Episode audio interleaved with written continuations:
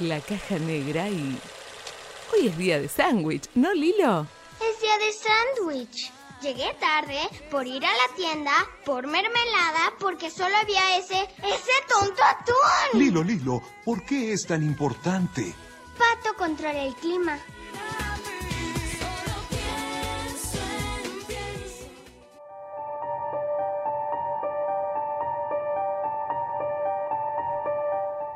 Seguimos en la caja negra para hablar de una película francesa llamada Oxígeno de Alexandre Aja, que salió el 12 de mayo de este año. Bastante reciente, también En Netflix. en Netflix, bastante interesante para comentar un poco de qué va. Actúa Melanie Laurent, quien actúa en Bastardo sin Gloria, es El personaje de Bastardo sin Gloria, digamos, Mm. sacando los otros tres plomos. a Christopher Walken. También hay que comentar que de qué va esta película es una mujer que despierta en una unidad criogénica médica, no tiene recuerdo de su pasado ni cómo llegó a estar encerrada en esa unidad criogénica. Lo único que sabe es que tiene que salir de ahí ya porque le queda 33, 36% de oxígeno Sí, está. en la cámara. Claro, en la cámara. Imagínate, es como una, una cama solar, ¿viste? Imagínate, para que se imagine lo que es una unidad criogénica, ¿viste? Porque si no, no se entiende nada. Eh, la tipa está encerrada ahí y es de esas películas que, que se llaman así como claustrofóbicas, ¿no? Que se dice que, que ant- o sea, al principio se le decían a las que solo ocurrían en un solo lugar. Por ejemplo, eh, 12 Angry Men, 12 Mm. Hombres sin Piedad, o, o los- la película de los Juegos del Miedo, ¿viste? Que sucede en todo el mismo lugar. Pero bueno, con el tiempo también se fueron dando mucho y más claustrofóbicas también del tipo de lugares como este, eh, encerrados totalmente sin poder casi ni moverse. Había una también con Ryan Reynolds, eh, Enterrados, Buried. Enteriado- enterrados que salió hace poco. No sé si ahí la gente que está en la caja negra cine en Twitch o, o- o en las redes sociales, en la caja negra 88.1, puede comentar más de, podemos hablar un poco más de estas películas. Pero bueno, para que se imaginen de qué va eh, esta película Oxígeno, va por ese lado. Vos estás encerrado, tenés 36% de oxígeno disponible, que eran no me acuerdo cuántos minutos en ese momento. Sí, a- a- Era en- como yo lo busqué eso porque en un momento pensaba que iba a ser también, como quedaba jugar a, a que sea una película a tiempo real, porque decía que 33, 36% de oxígeno era entre 72 y 43 minutos, depende cómo vos ibas controlando tu respiración. Entonces yo decía, bueno, sí, da para un... O sea, tiene una duración de una película que no estándar. corte, una película sin corte. Exacto. No, bueno, pero la película tiene los cortes, pero sin embargo parece que está muy... A mí me gustó. No sé, no sé qué opina el resto, Maca de la casa y vos desde acá, ¿qué, qué les pareció? Si bien ese tipo de películas es complicada, o sea, es me gusta porque es solo guion.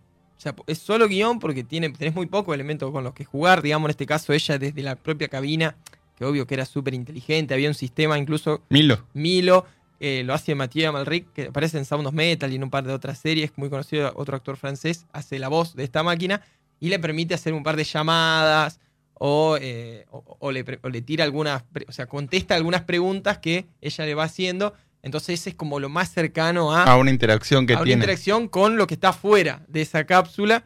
eh, y entonces imagínate estar encerrado ahí, un suspenso total, digamos. Sí, también aparte de- del guion para man- mantener, digamos, esa atención esa, al espectador interesado en la historia durante, son 100 minutos, una hora 40, una hora 40 y pico, es, tenés que tener un trabajo de casting increíble porque muy pocas actrices en este caso pueden realizar un rol de eso, de, de compenetrarse, de ser ella, bueno, en este caso tiene a Milo, pero en otras producciones similares, ella en la cámara, un espacio cerrado que ni siquiera tenés la corporalidad para ir sosteniendo tu actuación. Exactamente, por ahí, eh, eh, en esta película, o la de que vos decías vos de enterrados, eh, no se pueden ni siquiera mover, o sea, no es que están dentro de, como no sé, el juego del miedo, dentro de una sala, ponele. Bueno, algunos están atados, pero.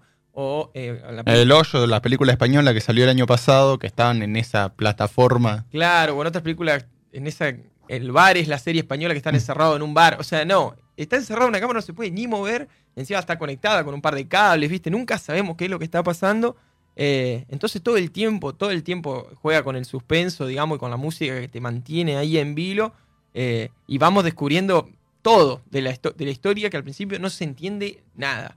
O sea, no se entiende porque no, no se sabe, no es que no se entiende, sino que no te da nada de información y vos la vas descubriendo junto con eh, nuestra protagonista, creo que eso también está muy bien hecho. Sí, también, justamente para comentar esto, al utilizar el recurso de que el mismo personaje no tenga recuerdo de cómo llegó ahí o quién era ella, te va desayunando a la par del protagonista los hechos de cómo llegó, quién era, a quién puedo llamar, buscar información sobre tal cosa, que ve algo, no sé, la marca de la cápsula y empieza a buscar en internet todo lo referido a la marca esa de la cápsula y así va intentando atar cabos que le van disparando sus recuerdos. Sí, ahí en, en Twitch, Tawny, que es nuestro amigo Franco, que está desde casa también operando todo esto de manera remota, pregunta cuánto dura. 101 minutos, o sea que imagínense, es una, Una hora 41. Una hora 41. eh, para mí está, está, está bien, que, o sea, porque es lo, que la, es lo que la película pide, ¿viste? No podemos estar dos horas, dos horas y media viéndola a ella encerrada ahí adentro. La película necesitaba una duración así y creo que también lo logra. Obviamente que eh, a medida que avanza se pone cada vez mejor. O sea, arranca por ahí media chata y vos no entendés nada y ella tampoco. Entonces como que cuesta al principio engancharse con, bueno, qué es lo que va a pasar acá. Pero a medida que te va dando, te dando pistas y vos te vas sorprendiendo junto con, con- con nuestra protagonista, ¿no? Eh, termina estando muy buena, creo yo. Sí, también uno de los hechos que hace que como ir vos compenetrándote más en la historia es esto, a diferencia de... Porque hay que hacer las comparaciones al ser temáticas tan similares como Enterrado, que estaba Ryan Reynolds en un, en un ataúd bajo tierra, no sabías efectivamente cuánto tiempo le quedaba. Como que tenías tiempo poco, pero no sabías cuánto. Acá al estar jugando constantemente y Milo diciendo te quedan 35, te quedan 34, te quedan 33, va haciendo ese juego de cuenta regresiva que querés saber Sí, si sí. zafa o no o qué le va a pasar. Me gusta esto que está que escribieron acá en el guion, yo no fui, pero dice buen manejo del suspenso. Eso tiene, tiene un buen manejo del suspenso en el sentido que no está todo el tiempo buscando que vos estés ahí como preocupado, Tenso. que tenso. Pero los momentos de tensión son tremendos, son tremendos cuando empieza a disminuir el oxígeno, cuando ella empieza a, a- a tener, a recordar algunas cosas o a tener algunas visiones de cómo puede salir de ahí. Creo que está muy bien utilizado. Eh, in- incluso en momentos te impacta, ¿no? Tiene así como unos momentos, así como unos de scary jump ahí que vos decís, bueno, esto no era necesario, pero están también. eh, y nada, eso, es una, una buena película de suspenso. Viste que no hay tantas. No hay tantas. No. No, hay tanta buena película de suspenso. Para mí abunda hoy en día es la época del Scary Jump.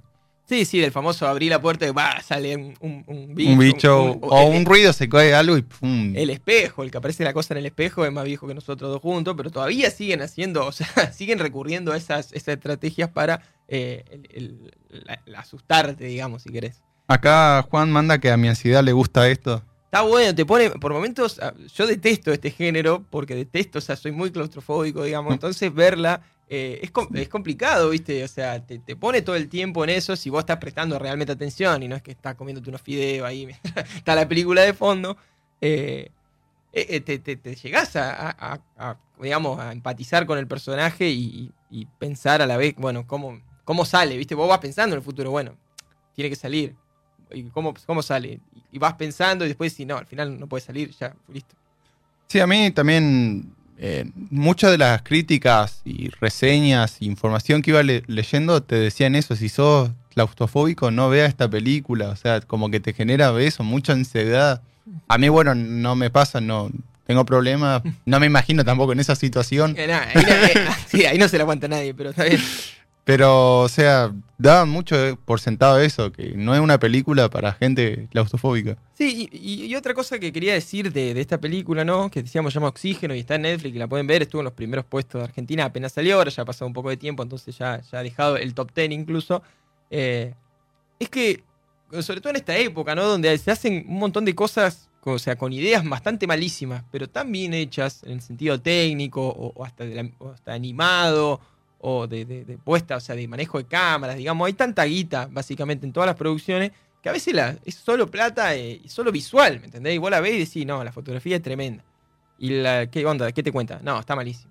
Y pasa mucho hoy, digamos. Entonces esto creo que es básicamente como un, un bastión de resistencia a la gente que hace guiones buenos, que no necesitan que eh, vos te quedes, le prestes atención por la fotografía, ¿me entendés? Acá la fotografía casi que no es que no existe, sino que es lo que hay, ¿me entendés? O sea, vos ves lo que hay. Hay- Sí, ves las cámaras y, y el refilón de lo que puede llegar a ver fe afuera, pero tampoco es que le llegue a verlo del todo porque está el reflejo de ya acá nos dice Chanti. Sí, sí, Yoyana, pobre que quedó ahí encerrada. Tremenda actriz, Melanie Laurent, histórica, hacía el cine francés de las mejores de hoy en día.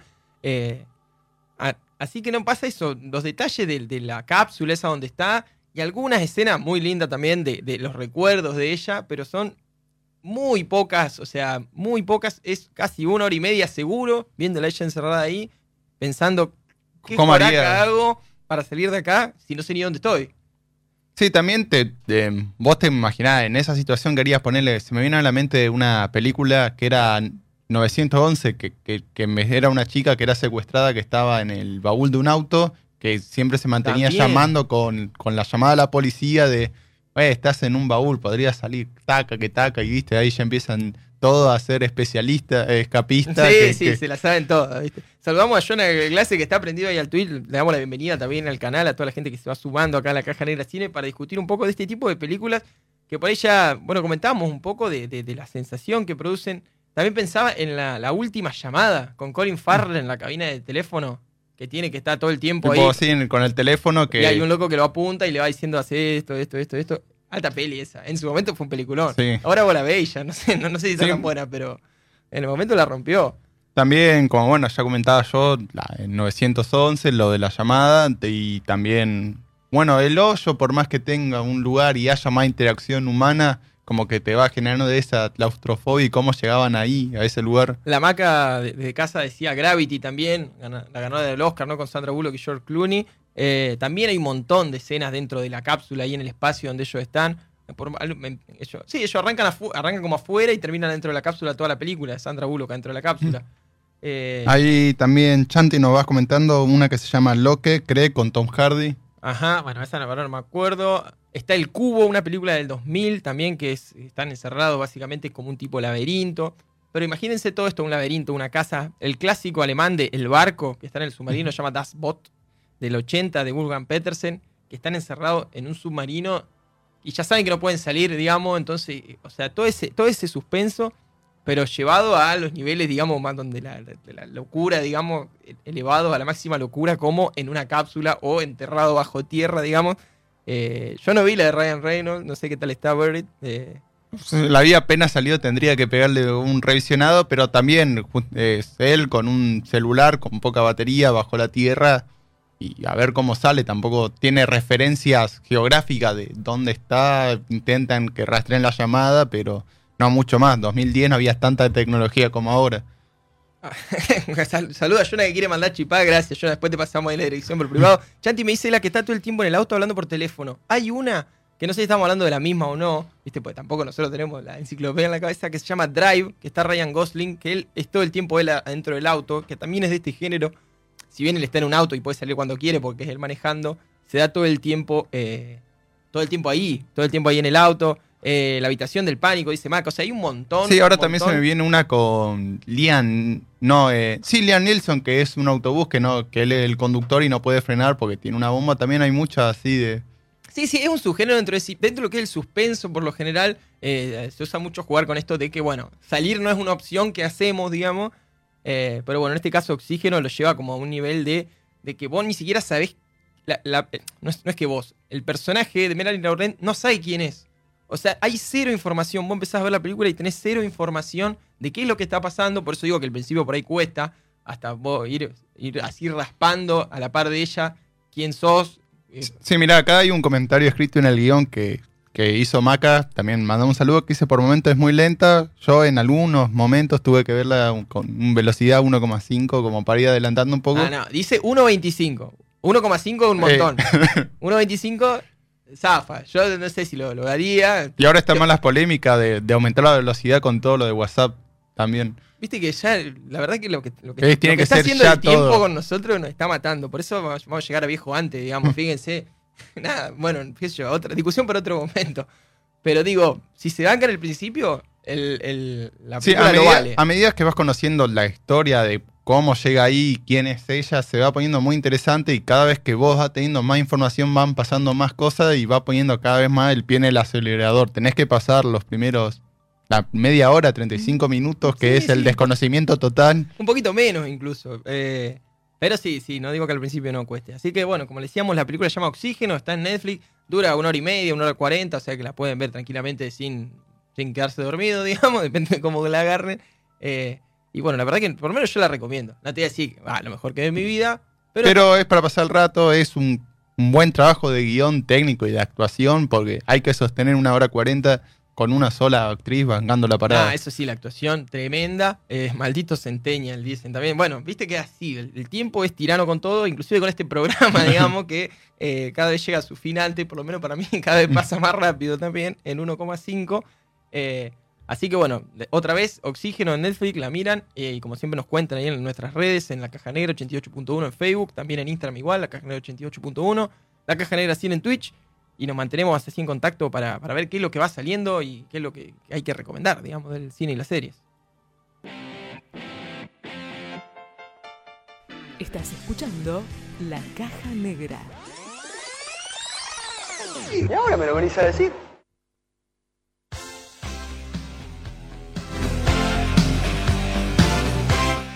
Suena de Power of Love y se va cerrando este programa sin antes recomendarlos que nos sigan en Twitch, La Caja Negra Cine, para que estamos transmitiendo casi todos los días, con el lunes el ciclo de cine bizarro. Un martes nos tomamos un break que estamos buscando con qué llenarlo. hay El, que ma- decir. el- pará, el martes es nuestro, es nuestro, nuestro feriado, nuestro domingo, nuestro, el martes. Los miércoles, eh, ciclo de cine clásico, Volver al Futuro, si les gusta Power of Love. Ya vimos la 1 y la 2, así que el miércoles vemos la tercera, 8 de la noche en Twitch, La Caja Negra Cine.